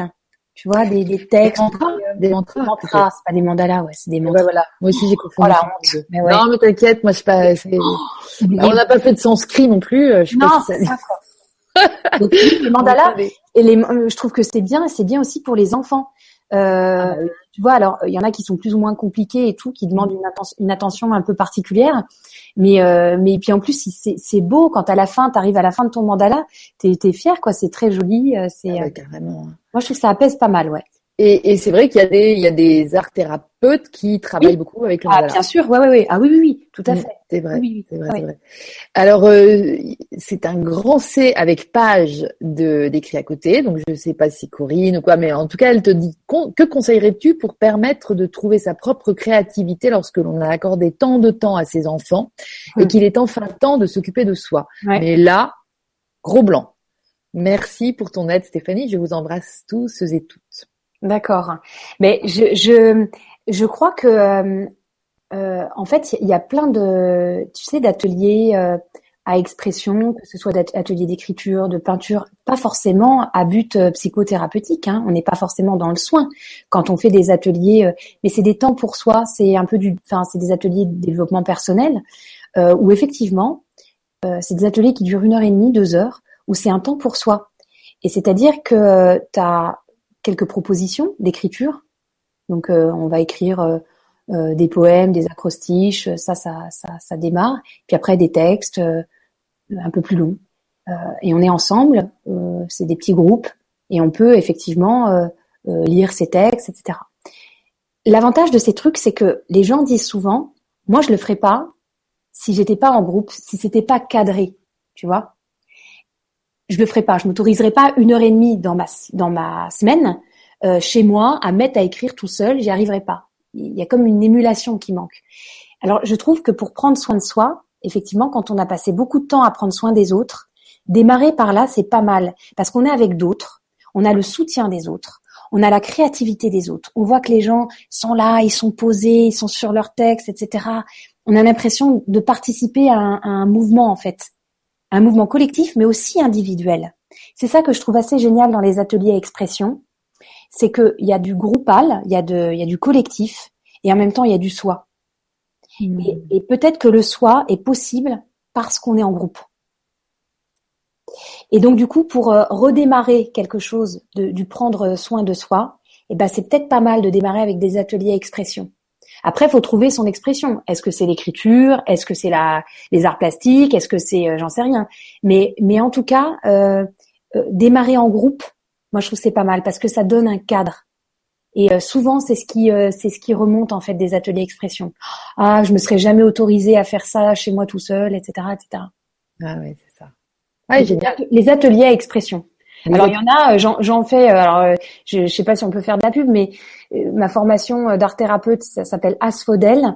Mais tu peux faire des ateliers à expression sans forcément être dans la formation, tu vois. Tout à fait. Tu peux faire un, essayer un atelier, etc. Donc si je réponds à cette dame, euh, si elle est en région parisienne, euh, ben voilà, Asphodel. Voilà. trouve sur internet et ça peut être pas mal. Ça peut être pas mal. Il y a, il y a une. Il y en a, plein, mais il y a plein d'autres. Oui, oui, tout à fait. On tape atelier expression. Euh, voilà. C'était Catherine en fait, la dame, tu vois. Ah ben voilà, Catherine. J'espère que j'ai répondu. Catherine. Euh, Catherine qui nous avait écrit d'ailleurs tout à l'heure, je vais essayer de retrouver son. Tu vois, elle, quand tu parlais des déesses, elle disait les déesses, Mmh. oui, et pourtant on a parfois l'impression de ne jamais en faire assez pour nos enfants, Ouais. même si effectivement chaque, chacun chacune fait toujours de son mieux avec ce qu'il a Mm. et ce qu'il peut apporter à l'autre. Ouais, c'est ça. Mais je crois que pour en faire, pour en faire pour ses enfants, faut en faire pour soi. C'est, toujours le même truc. Hein. C'est ça, exactement. Voilà. Elisabeth te dit merci de dire tout cela avec tant de simplicité, d'accessibilité, Stéphanie, tellement de joie, d'amour. Vous êtes une déesse. Oh, bah, c'est gentil, mais vous aussi. Marie-Noël qui était aux E-Days aussi, qui nous fait un Ah. petit coucou. Alors, je Coucou, Marie-Noël. Ah oui. Coucou. Et puis, euh, il y a Michel aussi qui était là. Merci Michel. Michel, c'est lui qui va transformer en fait cette Vibra conférence en podcast. Et Ah. du coup, après, vous pourrez les réécouter en courant, comme toi ou autre. Ou pas. pas, comme moi. Marie-Laurence, alors elle dit super ce que vous faites Stéphanie. Est-ce encore possible après 60 ans? Pas pour moi, mais pour quelqu'un que j'aime et qui est malheureux, beaucoup de blessures, très créatif, mais qui refuse la thérapie. Il refuse toute aide. Voilà. Alors est-ce que euh, est-ce encore possible après 60 ans? Est-ce que Moi, je, enfin, alors après, il y a, il y a des choses qui sont, euh, je trouve assez merveilleuses. euh, alors toujours dans les ateliers expression, je crois que l'art thérapie c'est vraiment un pont entre euh, la thérapie, euh, je dirais conventionnelle et euh, et l'art, Euh, parce que euh, on est formé à, on a un art de prédilection, mais nous sommes formés à l'écoute et au et au prendre soin et à l'accompagnement. Mais ça fait pas thérapie, quoi. Donc du coup, il y a des choses qui peuvent se dire, il y a, y, a, y a des freins qui peuvent se lever, tu vois. Parce qu'effectivement, ça peut faire peur la thérapie. Je comprends que ça puisse faire peur et je comprends qu'on n'a pas envie forcément d'y aller. Mais il y a le médiateur. Le médiateur, c'est euh, la peinture, c'est ce qu'on veut. Et du, du coup, c'est comme une main tendue en fait, ce médiateur, qui te dit, bah bon, c'est pas la thérapie. On, voilà, il y a des crayons, il y a des feuilles, tu fais ce que tu veux. Euh, euh, c'est ce médiateur, il n'est pas l'objectif premier parce que l'objectif c'est vraiment ce chemin, mais mais je trouve qu'il est un bon euh, une main tendue en fait. Donc peut-être que ça pour cette personne-là, euh, c'est peut-être pas mal, tu vois, euh, d'aller dans, dans dans dans ce type de choses. Et on peut y aller à deux. ah oui? Ouais, Bah oui, t'emmènes ta copine bah ouais. Tu vas à deux. Moi, j'ai vu des femmes euh, aller à des, à des ateliers à deux, avec une qui était un petit peu plus, euh, tu vois, réfractaire, et une qui était un peu plus euh, motivée. Et, et du coup, on sentait qu'il y avait ce soutien. Et le fait d'y aller à deux, eh ben, euh, eh ben, tu te sens moins seule, tu te sens accompagnée. Et du coup, il y a peut-être des choses qui se passent aussi comme ça. Donc peut-être que si cette personne-là se sent d'accompagner euh, cette personne très euh, triste et, et Voilà, Marie-Laurence, ouais. voilà, Tu donc y aller à deux, Mm. exactement Super. découvrir quelque chose à deux. Voilà. Mm. Ouais, ouais, ça rassure et puis même tu Oui. passes un temps avec la personne. Exactement. Exactement. C'est un ami. Parfait. Ouais, génial. Euh, coucou Stéphanie, donc là, Marie-Noël, un gros cœur d'amour. Merci. euh, c'est euh, les blessures sont de vrais cadeaux. Voilà, c'est Boost Camp Academy qui, qui nous précisait ça. Ouais. Après que tu l'aies dit, tout à fait. D'accord. Euh, Dani qui posait la question sur les mandalas euh, rajoute euh, coloriage mandala plus Oponopono. Tu connais l'Oponopono? Ouais, je, je, je connais un peu, je pratique pas le Ho'oponopono. Voilà. mais, euh, mais, Oponopono. mais Mais je voilà, connais. C'est, c'est les guérisseurs hawaïens. Guérisseur hawaïen, voilà. Donc Marie-Noël te demande, c'est quoi ta formation déjà? C'est vrai qu'il y en a plusieurs. Eh ben, ah non, ta formation actuelle peut-être de, de thérapie. Alors, de, euh, alors moi, je suis euh, formée par euh, Asphodel, les ateliers du Pré, euh, Claude Sternis. Voilà, dans, dans- les ateliers du prêt, les ateliers du Pré, ouais. c'est-à-dire c'est PR Et, et d'accord. du Pré, du simplement. Euh, et donc euh, c'est Claude Sternis euh, Ouais. qui, est, euh, qui est la présidente. De cette association. qui est la présidente, euh, je sais pas si non, elle est pas présidente, elle est euh, directrice de pédagogique. euh, Je vais dire des, je dis des bêtises. Euh, c'est elle la responsable, quoi. Voilà, c'est elle la responsable. Et on est formé, donc on a des formations tournées sur l'expérientiel. Ouais. On vient euh, connecter euh, des médiateurs comme euh, l'argile, le clown, euh, les arts du corps, euh, la peinture, euh, voilà. On a aussi des, des formations plus plus sur la clinique. Donc avec Winnicott, Anzieux, Ouais, ok, ouais, ouais. voilà. Donc euh, on a on est formé à la psychologie clinique du groupe et aussi effectivement aux expérientiels. On a un certain nombre d'heures à faire en expérientiel. 400, hmm. c'est beaucoup. Et ah en même temps, c'est euh, c'est incontournable, quoi. Ouais. Euh, parce qu'on il faut euh, traverser ce que nos patients, nos futurs patients traversent quand ils contactent la médiation, ce que ça fait, élaborer, etc. Donc voilà, donc c'est asphodèle. Ça donne envie. Écoute, alors, j'avais quelque chose aussi. Attends, qu'est-ce que je voulais dire? Parce que je, lis tous les trucs, mais alors il y a quand même Linda qui, au moment où tu parlais de Céline Dion, euh, euh t'écrit. Alors, elle est où? Mon Dieu. Je, vais vraiment, je vais vraiment devoir chanter de Céline Dion. Je vais bien faire l'accent là, je vais pas chanter là. Excellent. Non mais voilà. ben, elle dit merci pour votre magnifique partage, Stéphanie, que j'écoute avec mon cœur du Québec. Mais ça, c'est vraiment incroyable. J'ai envie de te faire un gros bec. Donc là, nous avons aussi euh, quelqu'un qui te demande, euh, merci la belle, kiffe bien pour ta troisième semaine. Ah oui, ah, j'entame ma troisième semaine à Lyon. Merci. merci. Ben, justement, alors donc c'est Bérangère qui dit bonsoir à toutes et tous. Et euh, bonsoir à toutes et merci pour cette vibra. Stéphanie, possèdes-tu un don particulier? Alors moi, Lydie, qui suis une spectatrice, qui suis une fan de, de Stéphanie, je peux te dire que oui. J'espère que tu vas oser dire oui, Stéphanie, parce que franchement, ça faisait longtemps que j'avais pas ri comme ça en allant voir un spectacle, euh, même en voyant les trucs à la télé. Franchement, mais c'est si vous avez envie de rire, mais vous allez la voir, vous allez vous faire trop du bien. voilà, c'est ma petite parenthèse. J'avais envie d'encourager tout le monde. actuellement, tu es à Lyon, donc faut que tu nous en parles minutes. Mais franchement, allez-vous parce que on dit là toute cette heure, tu as été super sérieuse et c'est génial aussi. Et on a on a rencontré la la Stéphanie quoi, la, la vraie Stéphanie aussi, une autre face de Stéphanie, mais Bon, alors as-tu un don, Stéphanie? Bah, je je sais pas si j'ai un don. Ça, c'est hyper bizarre de, de, dire ça. Je je bah, j'ai toujours été euh, j'ai toujours aimé faire euh, faire rire. Euh, voilà, quand je suis avec mes copines, je je les fais marrer. je fais je fais toujours des blagues. Bah voilà, je j'aime faire la fête. Enfin, ça a toujours été comme ça. Petite aussi. donc je sais pas. Oui, c'est peut-être un don. bah oui, c'est un don. Ouais, Bon, je, je t'aide. Parce que c'est pas facile, t'es très dans compliqué C'est compliqué de répondre ça comme ça, mais en tout cas, je, alors, je voudrais pas du tout que ça paraisse prétentieux ou quoi, mais je, je crois que je suis faite euh, pour ce métier-là. Je, je, voilà, je, en ce moment, je le vis pratiquement tous les jours.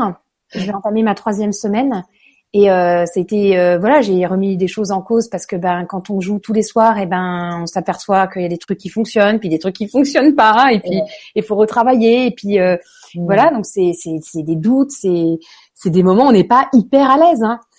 Euh, mais euh, mais quand je vois les gens, le, le, regard des gens, quand je les entends rire, quand je les entends intervenir, parce que à Lyon ils interviennent ah oui, c'est ça. Ils interviennent. Ils interviennent, ils disent ah bah oui, moi aussi et tout. Ah, excellent. C'est excellent. Et donc du coup c'est marrant et et euh, et je me dis je suis faite pour ça. Ça me fait kiffer quoi d'être avec eux, de les faire marrer. Je je me dis mais si c'est si euh, chez eux derrière après ça va bien. Et il y a, y, a, y a un monsieur qui m'a dit oh là là j'ai découvert des trucs parce que je parle de de sexualité au féminin avec le Tao, le tantra, machin. Et, euh, et donc il y a un monsieur qui me dit mais j'ai appris des trucs alors je lui dis mais vous allez pratiquer euh, ce soir? Il me dit ah bah oui là on rentre vite. ça m'a fait marrer. Et euh, il y a une dame qui m'a dit euh, je dis vous vous connaissiez parce que quand les gens remontent de la salle je, je, suis là et puis bon bah les gens me disent deux trois mots gentils donc je leur demande si voilà, ça s'est bien passé, s'ils ont aimé. Enfin bon, euh, bon, euh, je sais pas trop quoi dire, mais en même temps, je, je reste là avec ah eux. Euh, et, et, donc du coup, euh, il y a une dame qui, je lui dis, Madame, vous connaissiez le, le Tao? Elle me dit, mais pas du tout. Et, euh, et je fais, mais il est pas trop tard. Elle me fait, mais c'est exactement ce que je me disais. Elle avait, je sais pas, 60 ans quoi. Et elle me dit, mais oui, c'est, c'est, c'est. Elle me dit, après, je vais, je vais aller creuser ça. Mais ouais, non, mais c'est sûr. ce retour là. Je pense aussi que ouais, c'est ça. C'est à la fois vraiment un super euh, une c'est une façon de se défouler, hein, de se faire du bien et tout, de se soulager, de enfin vraiment, bah, on voit les vertus du rire dont tu parlais tout à l'heure, et puis aussi, euh, tu nous fais découvrir des mondes aussi, enfin des mondes, tu vois, mais c'est toute cette nouvelle mouvance, euh, toute cette, enfin, t'y rentres à ta façon, mais le Tao, le tantrisme, tout le monde n'a pas entendu parler de ça, et franchement, euh, ta, ta façon de nous permettre d'accéder à ça, euh, et, et notamment aux gens qui en ont jamais entendu parler, bravo, parce que c'est en rigolant on va pas on est tout de suite rassuré, quoi. On se dit, bah, il doit y avoir un truc à creuser. Ça, enfin voilà. Oui, alors après, c'est vrai que euh, faire le choix d'aborder des, euh, des thèmes euh, pas forcément, euh, c'est pas qui sont compliqués, mais qui sont pas forcément entendus. Euh, bah, c'est pas simple, je me rends compte. Donc il faut que je sois, je veux pas, j'ai une écriture qui est voilà qui est, qui est, très présente hein, dans mon spectacle parce que j'aime bien écrire. Mmh euh, mais cette écriture, euh, elle doit euh, elle doit être au, service du jeu. Elle doit pas du jeu joué, hein. Oui. Elle doit pas être au service d'elle-même en fait.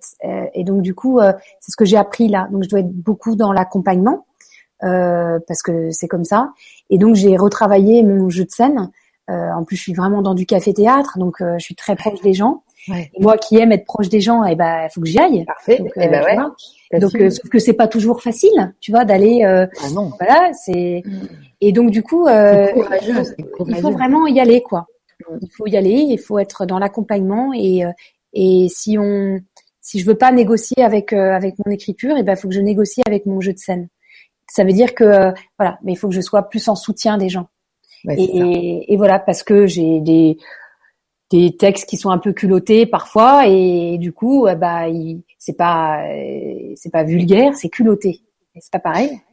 Euh, et du coup ben il ben faut, faut faut y aller en douceur quoi. Donc euh, si le texte est un peu euh, fort il faut y aller en peut-être en douceur dans l'accompagnement euh, et voilà. Et c'est ce que j'ai tenté samedi et c'était un plaisir de voir que que ça peut marcher. Mais peut-être que mardi ça marchera pas c'est ça le problème spectacles.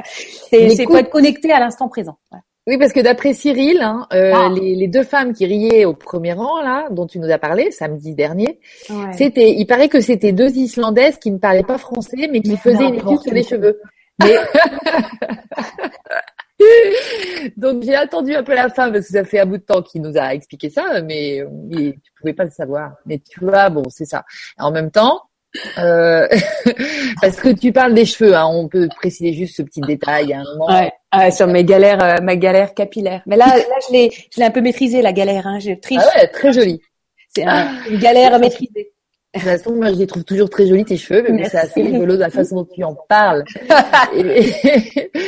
euh, alors, c'est irlandaise du tout. non, Cyril, calme-toi. Calme-toi. Elles ont parfaitement compris le spectacle. Alors Cyril, euh, quand même, on précise aussi que tu as été euh, sa partenaire dans, dans un autre spectacle. Qu'est-ce que tu dirais? Oui, oui, oui, oui, oui. Et, euh, et ça, ça c'est fou aussi cette histoire, euh, parce que en fait, Cyril, on a travaillé ensemble dans une agence de pub il y a 15 ans ah ouais. euh, qui s'appelle Sidiez, euh, qui existe toujours. Euh, voilà, Gildas Bonnel, Sidiez, tout ça. Oui, c'est ça. Et, euh, et en fait, au moment où je décide de changer de vie, c'est lui que je vais revoir. parce que ma coach me dit est-ce que t'as pas dans ton entourage quelqu'un qui aurait fait ça plus ou moins vraiment pas enfin bref et là je me dis ben non euh, ah si, Cyril, mais je l'ai pas revu depuis quelques temps quand même, donc c'est un peu délicat. Mais je lui envoie un mail et puis euh, il me dit, bah si tu veux, on déjeune ensemble. Ah c'est ça, c'est comme ça. yes, hein, bon. Et donc du coup, on déjeune ensemble et, puis ben, je lui raconte ça, quoi, que j'ai un j'ai un rêve depuis euh, petite de monter sur scène et, et de consacrer. voilà, enfin, j'ai envie de quitter mon boulot et de monter sur scène, de consacrer mon temps à écrire mon spectacle, etc. Et il me pose des questions il est vraiment dans la lignée de, de Caroline aussi, euh, la coach que, qui me suit. C'est-à-dire qu'il me pose des questions qui sont à la fois euh, du, de, de, de l'ordre des étoiles et de l'ordre de du terre, à terre. Tu vois ce que je veux dire? ouais. Et euh, et donc moi, ça va beaucoup m'aider en fait pour prendre ma décision.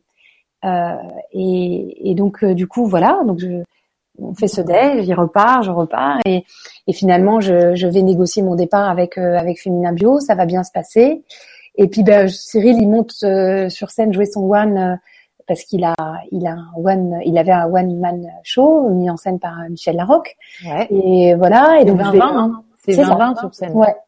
C'est ça. Ouais, Mm. ceux qui connaissent. Et donc du coup, euh, il va monter sur scène. Moi, j'irai le voir quelques fois euh, au Point Virgule, et puis aussi euh, au Théâtre des Trois Bornes à Paris. Et, euh, et voilà. Et puis euh, et je joue. entre temps, j'écris mon spectacle, je joue des sketchs, et, et puis donc je, je démarre euh, ma vie véritablement en fin septembre, début octobre. Hein. Et en décembre, je commence à jouer. Je fais des premières parties à la Royal Factory à Versailles. Enfin.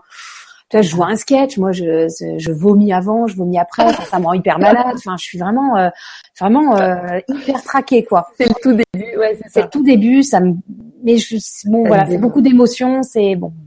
Ouais. Et, euh, et en février, il vient me voir jouer Cyril à la Royal Factory, à un concours et euh, un concours de, de scène de scène ouverte euh, avec euh, qui est organisé par mon metteur en scène René Marguedge. Et donc Cyril vient me voir et il vient me voir jouer les bios.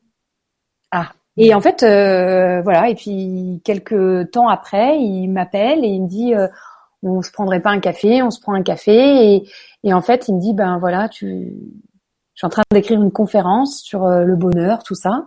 Je fais Ouais. ah d'accord. Et en fait, bah j'aimerais bien que tu viennes jouer avec moi. Et alors là, je dis mais attends, je veux dire, euh, j'ai pas joué. Enfin, comment ça va se passer ce truc et tout. Et, euh, et donc du coup, euh, et, et j'accepte. Et en même temps, et voilà. Et donc effectivement, j'ai joué ce spectacle. Et il est où le bonheur dans ton cul? Euh, pendant un an avec Cyril. Euh, donc je joue le, le rôle d'une assistante un peu euh, un peu barrée, Ouais. mais très voilà très innocente en même temps hyper enthousiaste. Elle croit vraiment en ce qu'elle fait.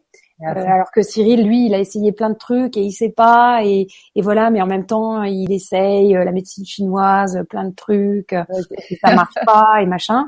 Et moi, je suis là à arriver dans des costumes improbables, machin, à, à arriver pas à l'heure, arriver en retard et, et à le mettre face aussi à ses propres euh, responsabilités, quoi, à ses Oui. propres vérités. Euh, qu'à un moment donné, bah ouais, faut, faut y aller, faut lâcher et il faut Ah, écouter son cœur. C'est un peu ça le message de- du spectacle. Voilà. Quand même. Hein. Ouais, Non, ça doit être- Moi, Ouais, c'est vrai, je regrette, j'ai pas eu le temps d'aller le voir parce que vous jouiez au point virgule jusqu'à fin juin. c'est ça. J'espère, on espère hein, euh, que vous allez, que ça va se refaire parce que franchement, à mon avis. euh, On va refaire des choses. Je sais pas si tu peux le dire, mais si, mais oui, mais si. Ah, trop bien, merci. Oui. Je ne savais pas. Là, c'est le scoop. Super. Oui, oui, on va, refaire, on va refaire des choses. Bah, bravo. Parce que vous allez super bien. Je trouve qu'il y a, il y a déjà, euh, au niveau des personnalités, il y a quelque chose de, de très cohérent euh, tous les deux et ça vaut le coup de sublimer ça euh, aussi. dans un spectacle Voilà. aussi. Exactement. Bon, alors Linda euh, du Québec, tu l'as faite euh, super. Merci. Vous m'avez fait, vous, avez- vous m'avez fait rire. Hi, hi, hi. Donc, euh, on a ton accent, j'imagine. Ah bah. Ouais, un- mais je le fais, je le fais vraiment souvent en spectacle. Là, J'a- j'adore parler avec Ouais. Je trouve ça hyper. C'est marrant parce que tu nous dis, euh, bah je sais pas, euh, c'est normal, j'aime bien parler québécois, alors euh, alors que c'est pas forcément un sketch, mais ça devient un sketch aussi. C'est ça. C'est ça. Mais en fait, j'ai une impro. euh, maintenant, je la fais pratiquement l'impro où je fais monter quelqu'un sur scène et, Ah euh, et à la fin, je prends la parole en, en québécois et je la fais durer. Maintenant, je, je kiffe en Ah, fait. ça, mais ça c'est trop drôle. et voilà. Trop fait dans le spectacle de Cyril. Oui. pour la petite histoire parce qu'en fait euh, je, je campe une une nana qui fait de l'hypnose euh, mais c'est une chinoise mais elle fait de l'hypnose Ouais. mais euh, en fait je sais pas faire l'accent chinois et du coup Ah oui. c'est l'accent québécois et du coup je suis en chinoise mais je parle avec l'accent québécois c'est complètement incohérent et voilà Mais c'est ça, euh, ouais, c'est hyper barge mais voilà ça a fait marrer ça nous a beaucoup Ah oui. fait marrer de faire ça C'est ça qui fait marrer. Bah oui, c'est super. Alors il y avait, il y avait, il y a encore deux petites questions. Alors, oui oui oui euh, oui oui oui, oui. Asphodel, c'est bien A-S-F-O-D-E-L. non PH PH A S P H P-H. O D E L E les E ateliers du pré. D'accord, voilà. Voilà. Bon, merci beaucoup. Ça, c'était la petite précision. Et puis sinon, donc, euh, ben, on t'attend à Nantes. À Marie-Noël euh, te demande quand est-ce que Mais tu oui, mais Nantes. j'adorais jouer à Nantes. Je, je- en plus, on a joué avec Cyril à Nantes dans Et il est où le bonheur? On a joué euh, six fois, Oui. je me trompe pas. Donc j'adore Nantes. Les Nantais sont extra, les Lyonnais aussi, vous êtes extra, les Normands sont extra. La France extra. la France est- L'univers est top. Les Martiens, je t'en parle pas. Ah, parle pas. j'adore cette ville. On a adoré euh, jouer avec Cyril à Nantes. Euh, voilà, je, il faut que ça se fasse, il faut que ça se fasse. Je, je, je on l'envoie. on envoie les fusées de désir là à l'univers. C'est parti, c'est parti. que conseilles-tu? Ah, pour les enfants dyslexiques. Hmm. De Dani. C'est Dani qui te demande hmm. ça. Je sais pas. Je sais pas du tout parce que euh, la dyslexie, en fait, elle prend, euh, elle prend son sa source dans plein de difficultés différentes. Parce que j'ai les adolescents que j'ai suivis, il y en avait qui étaient dyslexiques, euh, avec des dyslexies qui sont pris très tardivement, donc c'est c'est pas simple. Euh, donc euh, c'est pas simple du tout de répondre à cette question en fait quand t'as pas l'histoire de où cette dyslexie prend son ancrage, pourquoi, etc. Euh, je, je crois que pour tous ces problèmes de 10, parce qu'on en parle beaucoup. Dyspraxie, dyslexie, dysorthographie, dyscalculie, euh, je sais pas si on dit dyscalculie, mais bref. Ah ouais, bon, je vois ce que tu On en parle beaucoup, mm. beaucoup. Euh, le, le, truc, c'est qu'il faut que ce soit pris euh, très tôt. C'est ça. Très tôt, en accompagnement, le plus tôt possible. Mm. Après, l'art-thérapie, ça peut venir en complément de quelque chose. C'est-à-dire qu'en général, ces enfants-là, euh, ils perdent confiance en eux.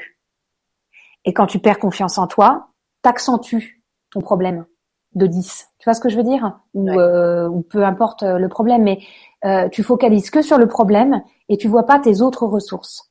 Donc, travailler sur la dyslexie avec des, euh, des spécialistes euh, en, je sais pas, en, en ortho ou, ou choses comme ça, oui, c'est essentiel. Je veux dire, on va pas laisser un gamin dyslexique s'enfoncer dans sa dyslexie.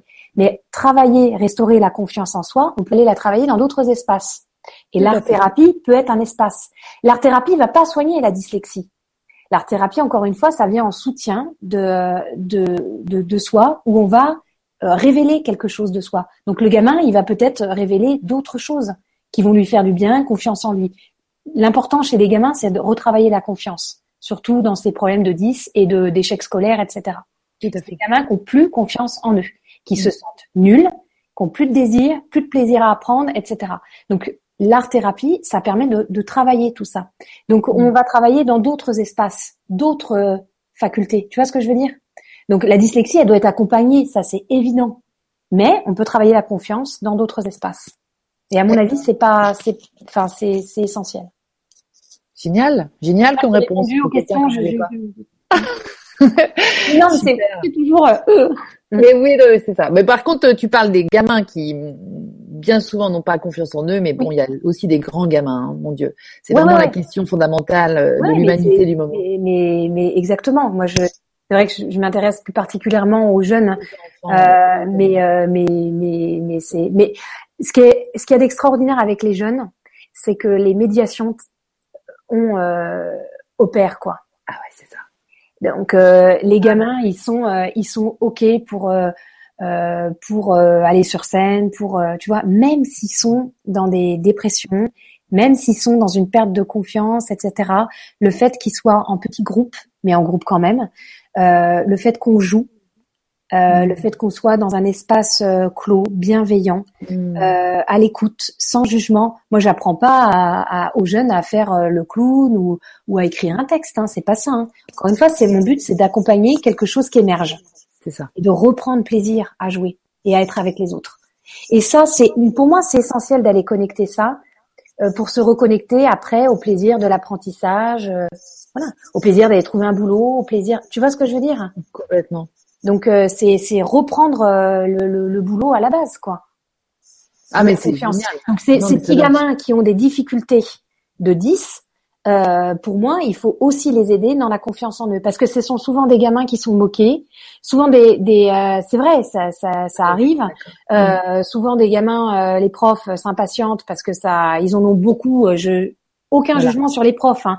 Non, mais mais ils sont trop nombreux dans les classes, etc. Donc ils sont mis de côté. Voilà. Donc du coup, le gamin, il perd confiance en lui. Et, euh, et voilà. Donc aller aller travailler la confiance, c'est à mon avis un truc pas mal à faire. Exactement. Merci beaucoup.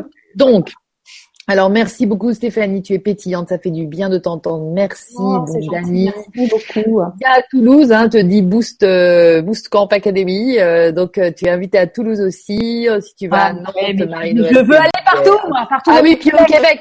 Ah mais je veux aller au Québec. Et moi, alors attends, moi je, je, je surkiffe hein, les, euh, les les comiques euh, québécois.